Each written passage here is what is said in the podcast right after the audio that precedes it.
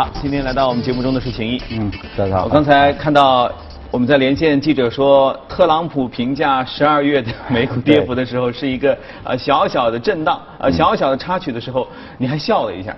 特朗普好像这其实他应该说的是反话，对因为他其实真真的恨死了这个市场，这么大的一个一个波动，但是呢过过节嘛，对吧？他肯定得说一点故作轻松的话。嗯但实际上这个市场是不是真的跌得很多？应该是跌了百分之九啊，应该是三十年以来最大的一个跌幅。因为我们去看前面三十年，八九年到二零一九年这三十年期，一共三十根十二个月的那个 K 线，那么应该说六只有六年是下跌的，就是百分之三十是下跌的，百分之七十都是上涨的。所以二零一八年的十二月份单月的百分之九的一个跌幅，应该是属于，应该是它历史上应该是一个比较差的。嗯对，但是呢，我们应该讲，从一个比较 long term 的一个角度来看，嗯，整体的一个美股其实应该还是带来一个很大的一个回报，是吧？如果我们用三十年来看的话，那么这个指数的话，大概是涨了接近百分之八百，就是涨了有八倍左右。我天，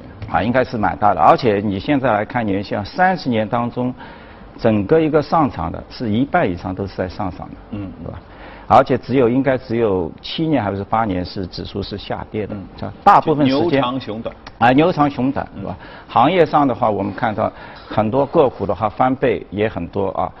如果举一个例子，一百倍以上的这个股票的话，嗯。那你在美股的话也达到要三十多个，我天。这 这应该是一个100倍的收入啊。对，如果以十倍以上的话，就是嗯十倍到一百十倍以上的话，那么要达到一百五十多个，是吧？嗯。就是说，你闭着眼睛，你百分之三十，你用一个 long term 的一个眼光来看的话，那你也能够分享一个十倍的一个收益，是吧？所以我觉得就是说，市场现在政府非常大，但是呢，对于我们一般性的个人的一个投资者的话，还是要建立在一个长线的一个基础上。可能就是下跌的时候，往往是你整整个一个回报最高的时候，因为盖在高点，其实一个整个估值也很高，是吧？在低点。如果你用用一些定存的这么一个思思路，你去补一些货的话，不断的去摊薄一些自己的一个持有的一个成本的话，那么反而会迎来一个比较好的一个回报。因为至至少我们去看那个美股过来这个三十年的这么这么一个回报是吧？比如说我们从两千年这么一个。维度去看的话，两千年其实到二零一八年整体指数上涨并不是很多，只有百分之七十。嗯，但是你去看整个一个个股的话，就在整个一个指数，因为一个是八倍，一个是回过来市场百分之七十，百分之七十里面能够说十倍以上的这个个股，依然也能够超过四十个，是吧？所以在指数变化不大的时候，其实整体这些个股的一个反应啊，就是还是完全不一样精彩，就是说分成了。其实我们来看，包括像那个呃，就是说昨天啊，昨呃昨昨天晚上应该是美股第一个交易二零一九年。我们能看到一个现实的话，就是一个波动率，是吧？因为是波动率对于股票市场不是一个很好的，对于交易商是一个好东西，因为你可以嗯来回的一个换手是吧？交易量很大。但是你去看啊，八九到现现在整个一个三十年，我们可以发现一个事实，就是说。在二十以下，整个一个 VIX、CBOE 的 VIX，它在二十以下，通常意味的是一个小阶段一个比较持续的一个牛市。嗯嗯。在二十以上，我们能看到是一个高位的一个盘整，甚至就是一个回落。就目前的话，我们就处在一个阶段，就是在二十五以上。嗯那你去看整个二零一一年到二零一七年到一八年，甚至啊，可以这么七年的一个超级的一个牛市里面，整个一个 VIX 的话，它始终处在一个十级左右、二十以下的一个位置，是吧？我们看到一九六一一一七年的话，甚至它只是在九点几到十之间这么一个位置啊。所以呢，现在而言的话，对于我们而言，就是说不可避免的，你可以看到一个波动率高的一个波动率始终就存在。那么它压抑了整个一个企业的估值，正好整个一个一 EPS 是吧？礼拜一，呃，昨天我们看到有两家重大的公司是吧？就是盘面上出现了比较大的一个变化，一个就是特斯拉，嗯。还有一个就是苹果，嗯。其实它这两个是蛮典型的，都是跟中国有关，嗯。就是说中国的增长直接影响到它的一个估值，嗯。特斯拉的话，一开的话我看股价是跌了接近百分之十，百分之八点几。其实它的销量，大家预期当中的销量都非常好，对，是吧？一天接近一千辆，然后的话，现在的产量也是一个新高，但偏偏问题出在它要降价，嗯，是吧？整个一个税务的一个减免，它降了之后，它自己可能产品也要跌价。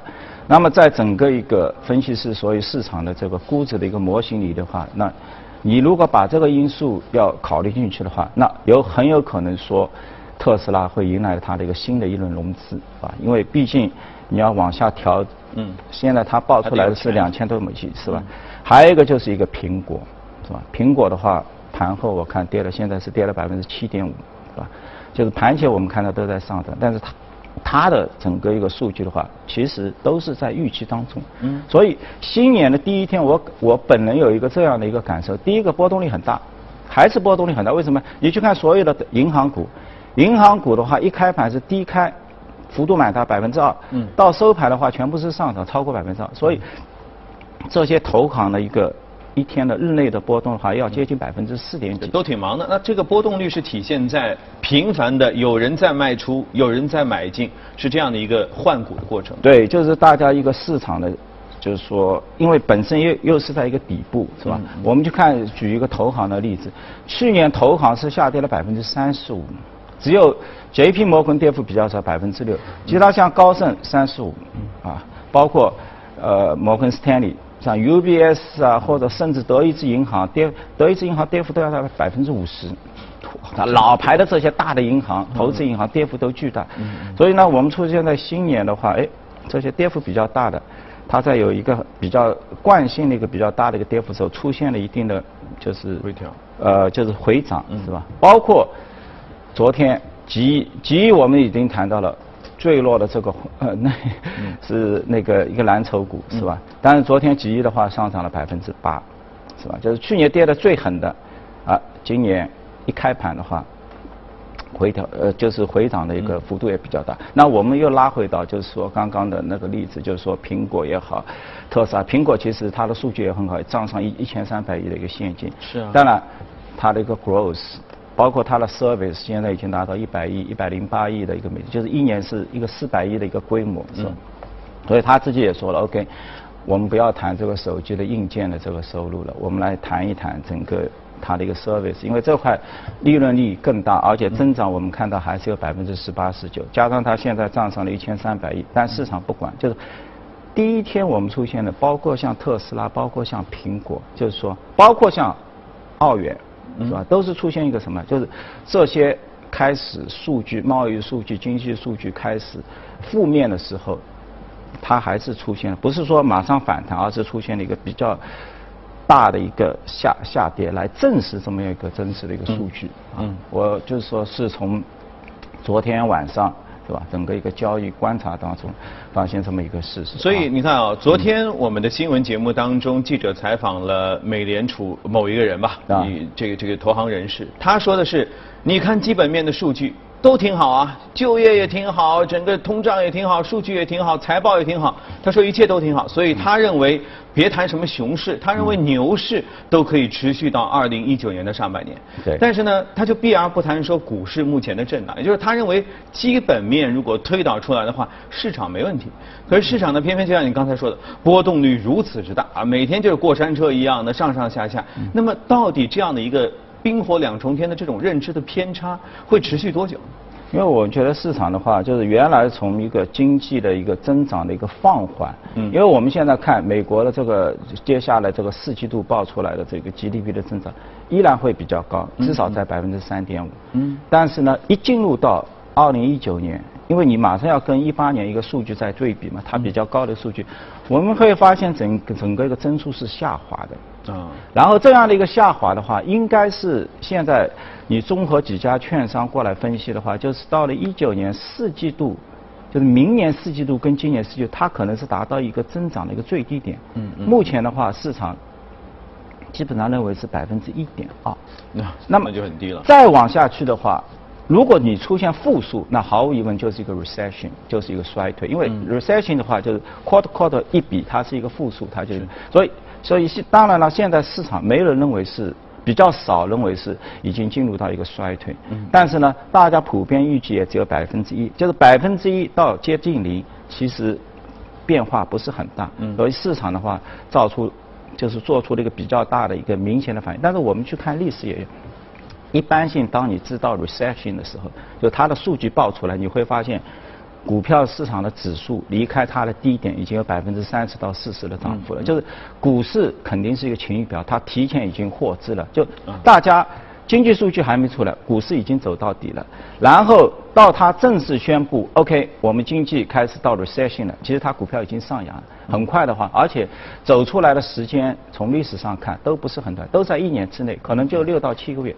啊，所以呢，作为我们投资者的话，也是也要保证好一个充分的一个弹药，就是充分认识到长期而言，我们是能够 beat 掉所有的一个固定收益，但是呢，也要注注注意自己手里的一个杠杆。嗯，那当然更加要考靠呃，就是控制好自己的一个就是节奏，是吧？就是所以能够加入一点择时，那是最好的。那你能够。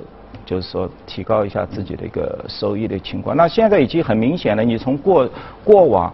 三十年能够上涨百倍的，一定是新生事物。嗯嗯。啊，你看奈飞也好，Amazon，Amazon 都是七百倍以上。是，太吓人。了。当然也包括一些传统的，我我们以前节目做过，哎，一些汽车的一些零部件的一些连锁的，哎，你别看两家公司上涨都是一百倍。嗯。啊，你从九十年代，其实所有的人都在用车了，而且已经用了几十年了，哎，到这个时候做一个汽车的一个后市场，它依然能够产生一百倍的一个收益。